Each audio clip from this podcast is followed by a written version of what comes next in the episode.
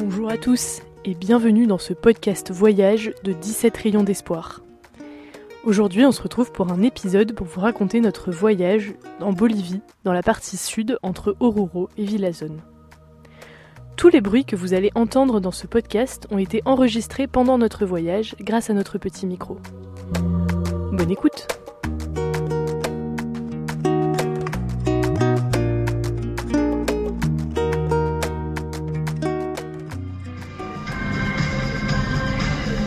Y atentos porque se acerca también eventos en nuestra ciudad porque la noche de museo se va a celebrar este.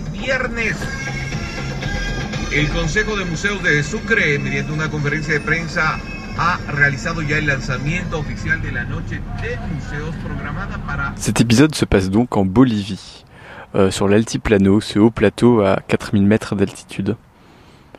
Et donc on va vous raconter euh, toutes nos aventures et rencontres entre euh, Oruro et Villazone, deux villes boliviennes, euh, sur un chemin qui suit en fait euh, une voie ferrée, une très vieille voie ferrée qui parcourt la montagne.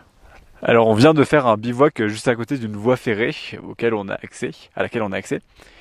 Et qu'est-ce qu'on fait quand on est à côté d'une voie ferrée? Et ben d'abord on va faire des photos débiles sur la voie ferrée, donc ça c'est fait. Et surtout, on met une pièce, une petite pièce de monnaie sur le rail. On attend qu'un train passe pour que le train déforme la pièce et qu'on ait une pièce un peu ovale. Et donc c'est ce qu'on a fait. Le train est passé. Et donc là, on va essayer de chercher la pièce. On espère qu'elle s'est pas, euh, euh, qu'elle n'est pas allée trop loin, euh, poussée par le train. Bon bah en fait, ça a pas très bien marché.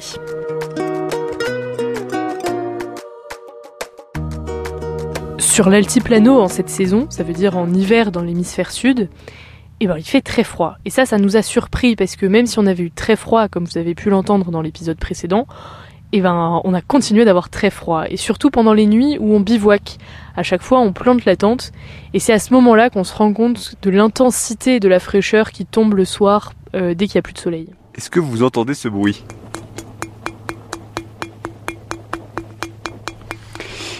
Eh ben, c'est moi qui suis en train de taper euh, sur euh, l'eau dans la gourde qui a passé euh, la nuit sous le double toit. Eh ben, c'est un immense glaçon. C'est complètement gelé. Voilà, voilà. On a eu très froid cette nuit.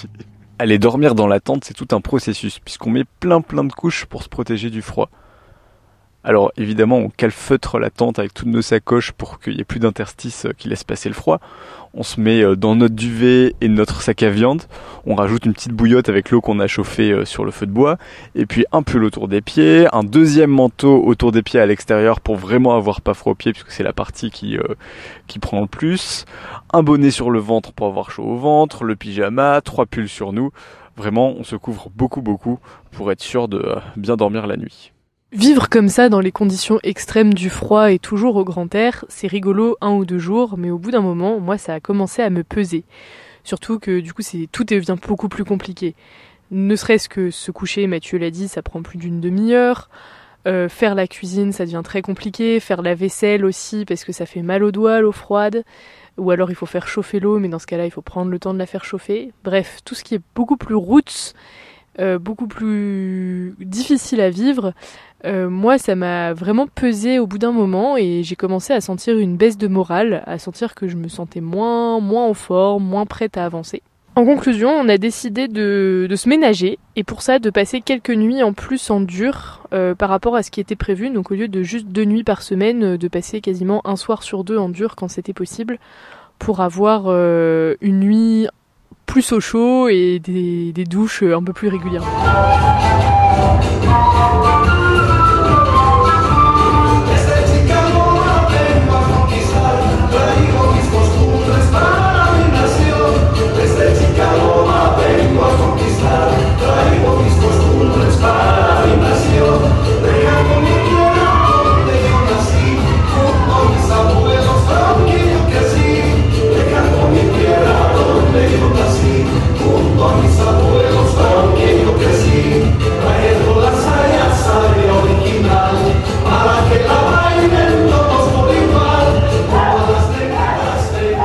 Quelque chose qu'on n'avait pas pu faire beaucoup jusqu'à présent en Bolivie et qu'on avait vraiment envie, c'est faire des rencontres et arriver à dormir chez l'habitant.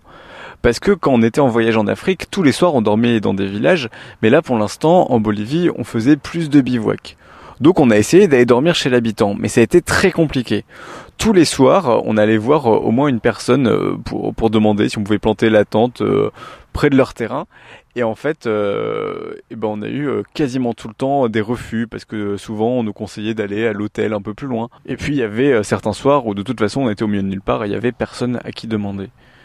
Et donc euh, il y a par exemple euh, un soir on était euh, dans une espèce de vallée et on voit une ferme au loin, on se dit bingo on va pouvoir planter la tente par là. Donc on s'approche de la ferme et là on voit une, une bolivienne qui est en train de tirer de toutes ses forces cinq moutons qu'elle tient par une corde pour les accrocher à un piquet. Donc Astrid descend de son vélo euh, pour lui proposer son aide. La, dame va accrocher ses moutons euh, à son piquet et donc on lui demande si on peut planter la tente et encore une fois on se fait refuser. Euh, elle nous dit bah non, faut aller plus loin. là, là, on peut pas quoi. Donc on était toujours un peu déçus parce que faire des rencontres c'était quand même plus difficile. Un soir pourtant, on a réussi à se faire accueillir.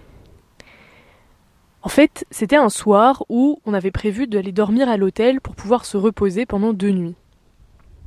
On arrive donc dans un petit village qui s'appelle Kiyakas. Kiyakas, il faut se représenter ça, c'est une ville avec 200, 300 maisons peut-être, en briques, les toits en tôle. Euh, et effectivement, il y avait un petit hôtel, mais il est fermé, le patron est en voyage.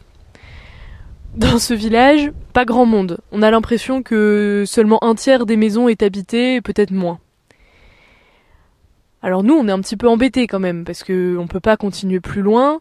On n'a pas ce qu'il faut pour bivouaquer cette nuit-là. Il faut absolument qu'on trouve un endroit où dormir cette nuit. On va donc sur la place du village, et là, on rencontre un groupe de femmes qui sont là pour euh, préparer à manger et donner à manger aux personnes qui traversent en taxi et qui passent par Kiyakas. Alors on en profite, on prend notre repas, et en passage on leur demande si elles connaissent pas un endroit où on pourrait dormir, passer la nuit. Elles sont toutes embêtées parce qu'elles connaissent pas trop, et puis elles discutent entre elles, euh, elles voient. Et finalement, c'est une vieille dame qui nous dit Ah, si, si, si, peut-être que là, à l'angle de la rue, euh, une femme pourra vous accueillir. Elle demande donc à une jeune fille de nous accompagner, et cette jeune fille s'appelle Carmen, elle nous explique l'origine de son nom. C'est le nom de la sainte patronne de La Paz qui est fêtée le 16 juillet et elle est née elle-même un 16 juillet. Elle nous amène euh, dans le petit village de Quillakas, toque à une maison et essaye de voir euh, si on peut dormir ici. Sauf que même chose, la personne n'est pas là. Et petit à petit, de fil en aiguille, on arrive à trouver un logement chez un monsieur qui s'appelle David et dont la maison est en construction. Alors euh, la chambre est sommaire, mais au moins on peut y mettre euh, notre sac de couchage et y passer la nuit. En plus, euh, il fait un petit peu moins froid que dehors, il doit faire 10 degrés selon ce qu'indique le thermomètre. Et c'est l'occasion de discuter avec David qui nous présente sa maison, nous explique comment il est en train de la reconstruire, l'architecture typique des fenêtres qui est en fait une architecture très locale qu'on peut trouver dans les maisons anciennes ici.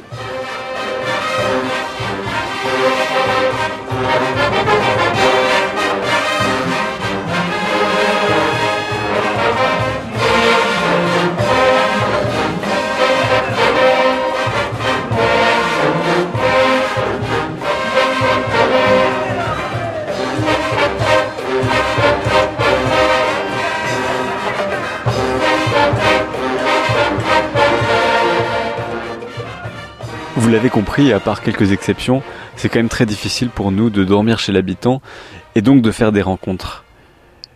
Et c'est donc là qu'il faut aussi apprendre à profiter de rencontres auxquelles on s'attend pas dans la rue un peu au hasard. Donc par exemple à profiter euh, des petits déjeuners dans la rue pour discuter euh, avec les gens qui passent.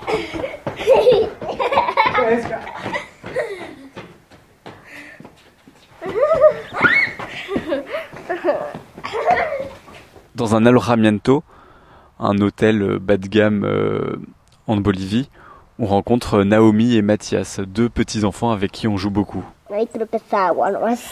Hoy cuando él pasa por donde él dejó, se desaparece.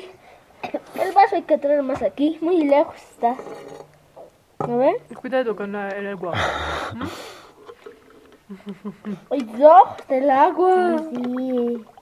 Cuidado con el agua. Está bien, está bien. despacio, despacio. Uy, tú te lo estás acabando. Y a mí no me sirve tampoco. Dans ce même alojamiento, on rencontre aussi Donia Lupe. Alors Donia Lupe, c'est une vieille bolivienne qui, a vraiment un, physique très typique, donc euh, assez petite, euh, de longues tresses noires, le visage très ridé, euh, un bonnet, une, une, grande jupe marron et puis plein plein plein de pulls. Donia Lupe nous invite chez elle dans sa maison pour prendre le thé. Et donc on se retrouve à prendre le thé chez cette dame avec sa fille qui doit avoir la quarantaine et sa petite fille qui a notre âge. Et donc on voit ces trois générations, donc les deux plus, les euh, deux plus âgés euh, qui prennent euh, des feuilles de coca dans la bouche, qui mâchent les feuilles de coca qui sont très typiques en Bolivie, alors que la plus jeune mâche un chewing-gum, et les trois qui sont en train de s'extasier sur des vidéos sur TikTok. C'est un vrai moment de mélange générationnel.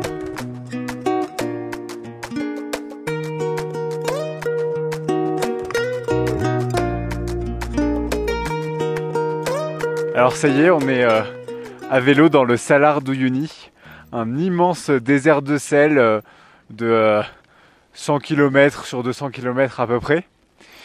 Et euh, tout est blanc autour de nous, c'est très très plat. Et nous, ça nous donne l'impression en fait d'être sur une tarte au citron meringuée, d'être sur la meringue très blanche avec quelques toutes petites bosses et, et entourée par plein de beaux volcans. Le Salar d'Uyuni, c'est une traversée typique du voyage à vélo et mythique aussi, parce que beaucoup beaucoup de voyageurs à vélo qui sont passés en Bolivie l'ont fait et nous avaient fait rêver avant euh, et nous avaient donné envie de le traverser. Alors quand on arrive enfin sur ce Salar, c'est un peu l'euphorie. On voit ces grandes étendues blanches à perte de vue, mais on se rend compte d'une première difficulté, il faut bien s'orienter, parce qu'il n'y a aucun point de repère pour savoir dans quelle direction aller. Alors heureusement qu'on a les cartes et les traces des voitures qui sont passées avant nous pour savoir vers où aller. Et nous, cette traversée, on a décidé de la faire en deux jours. D'abord, dans un premier temps, aller du nord du Salar jusqu'à une île qui est au milieu, Inkawasi, c'est l'île au cactus. Et dans un deuxième temps, aller de l'île au cactus jusqu'au bord est du Salar. Et ça, c'était un peu un défi pour nous parce qu'il fallait rouler plus de 70 km. C'est une distance qu'on n'avait jamais faite en un seul jour depuis notre départ de Dakar. Donc quelque chose d'assez exceptionnel. Inkawasi, l'île au cactus qui est au centre du Salar, c'est très étonnant comme endroit parce qu'on a vraiment l'impression que au milieu de cette étendue blanche, il y a une espèce de verrue plantée en plein milieu avec euh, des cactus, des plantes, etc. Et en fait, c'est un lieu très touristique. Donc, dans tout le Salar, on est tout seul sur ces grandes étendues blanches, vraiment un désert, et on arrive au niveau de l'île et là, c'est le tourisme de masse. Il y a des centaines de 4x4 qui sont là pour visiter l'île, pour avoir une vue panoramique sur le Salar. Euh, alors nous, on a eu la chance de pouvoir dormir sur l'île et donc de s'y retrouver quasiment seul. Et ça, c'était vraiment un moment magique.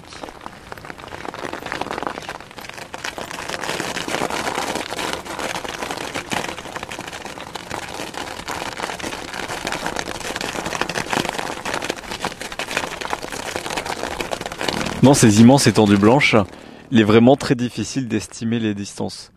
J'ai vraiment le souvenir précis de voir arriver à cette île d'Inkawasi qu'on visait le premier jour et de se dire euh, bon bah dans 15 minutes on y est. Et en fait il a fallu euh, pédaler encore 45 minutes pour arriver sur cette île. Finalement on a réussi à traverser ce désert euh, en deux jours, ça nous a laissé vraiment une impression magique. Mais ça n'a pas été du tout la partie la plus difficile du voyage, même si on a fait une très grande distance. Euh, je pense que physiquement, on avait beaucoup progressé depuis euh, le début, euh, depuis notre départ à Dakar. Et, et finalement, comme c'était assez plat, tout droit, on s'était mis un petit peu de musique, ce qu'on fait jamais, pour se motiver, et, et c'est passé tout seul.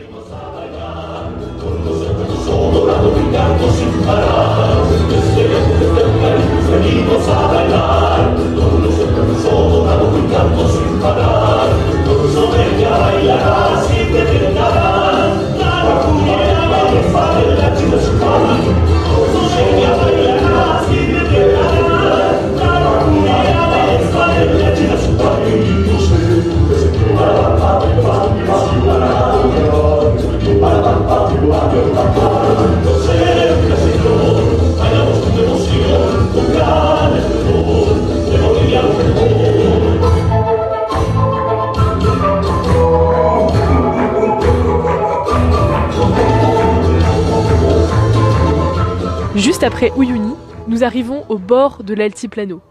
Et quand je dis le bord de l'altiplano, c'est vraiment ça. D'un coup, il y a une grande falaise, la montagne euh, est, toute cassée, il y a des vallées, des rocs, des pics dans tous les sens, c'est magnifique.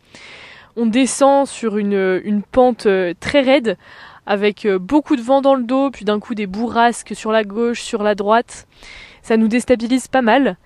Et c'est sur cette descente qu'on va avoir le plus froid de tout le voyage. C'est pendant ces nuits-là euh, qu'on va vraiment ressentir à quel point la, fraîcheur tombe pendant la nuit.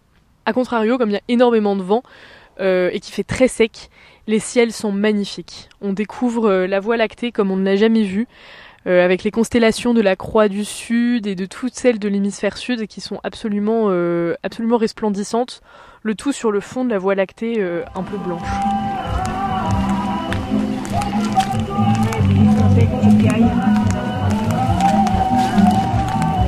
Et on arrive à Atocha. Alors Atocha, c'est une ville qui nous a laissé une très forte impression. Euh, c'est une ville perdue dans les Andes, pas du tout touristique. Euh, et donc on arrive dans cette ville, il y a, y a, beaucoup beaucoup de vent, euh, les, les, portes qui claquent, des bruits de métal, euh, et cette ville est euh, en bas d'une ancienne mine, et euh, on ne sait pas trop pourquoi, mais cette mine a, a, été bétonnée, et donc il y a une sorte d'immense montagne en béton accolée à d'autres vraies montagnes. donc vraiment une ville très étrange.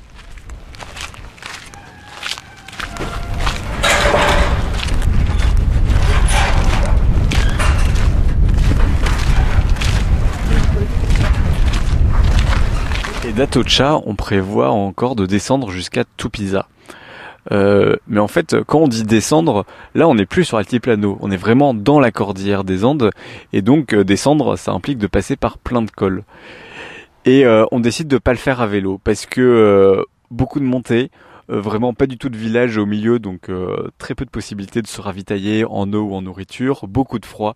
C'est trop dur pour nous et on n'est pas des puristes. On veut pas prendre de risques et on veut continuer à avoir du plaisir à pédaler.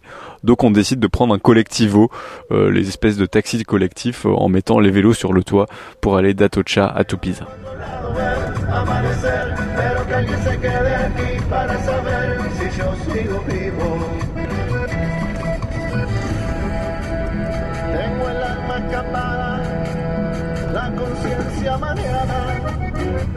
Nous arrivons donc dans notre collectivo à Tupiza, une ville qui est seulement à 2900 mètres d'altitude, donc bien plus bas que l'altiplano, mais ça reste quand même très haut. Et tout au long de notre voyage en Bolivie, on a pu découvrir des spécialités culinaires, mais à Tupiza, ça a été l'apogée de notre découverte de toutes les spécialités locales. Et euh, bon, il faut savoir qu'on aime beaucoup manger, comme beaucoup de monde, je pense. Et c'est là qu'on a pu découvrir plein de spécialités. Alors, il y a eu les tamales. Les tamales, ce sont des boules euh, de maïs fourrées avec de la viande marinée, en général du bœuf, des petits raisins secs. Et c'est excellent. C'est cuit à la vapeur, tout ça. Il y a aussi quelque chose de très bolivien. C'est l'api. L'api, c'est une boisson euh, faite à base de farine de maïs rouge et de farine de maïs blanc. Une boisson chaude, sucrée, avec un peu de cannelle, qui se boit au moment du petit déjeuner. C'est très nourrissant, c'est très réchauffant aussi, et c'est très agréable à ce moment-là. Et en général, ça se déguste avec des pasteles, qui sont des, grands beignets ronds, euh, très légers, avec un peu de fromage dedans. Et ça, c'est le petit déjeuner typique bolivien. On a découvert plein d'autres spécialités et c'était vraiment excellent. Hola, buenas tardes. Buenas tardes. Uh, necesitamos 12 panes, por favor. 12 panes? Sí, por Sí? favor. Uh, de, De como esto? de como esto, sí? Ya, O como ya, de grande? ya. 12 bolivianos.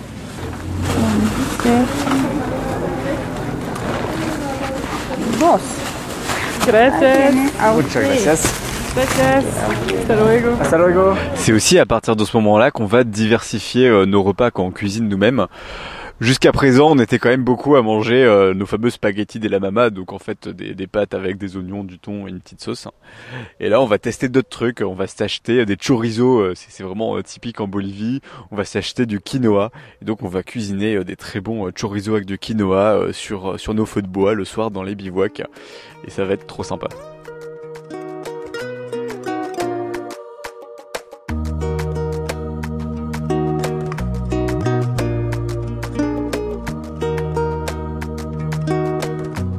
Après une montée, on arrive à Villazone, une ville en Bolivie à la frontière avec l'Argentine.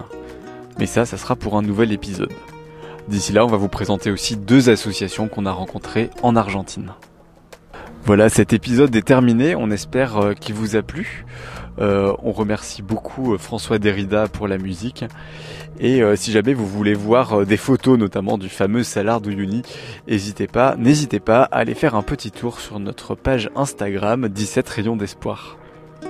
À très bientôt.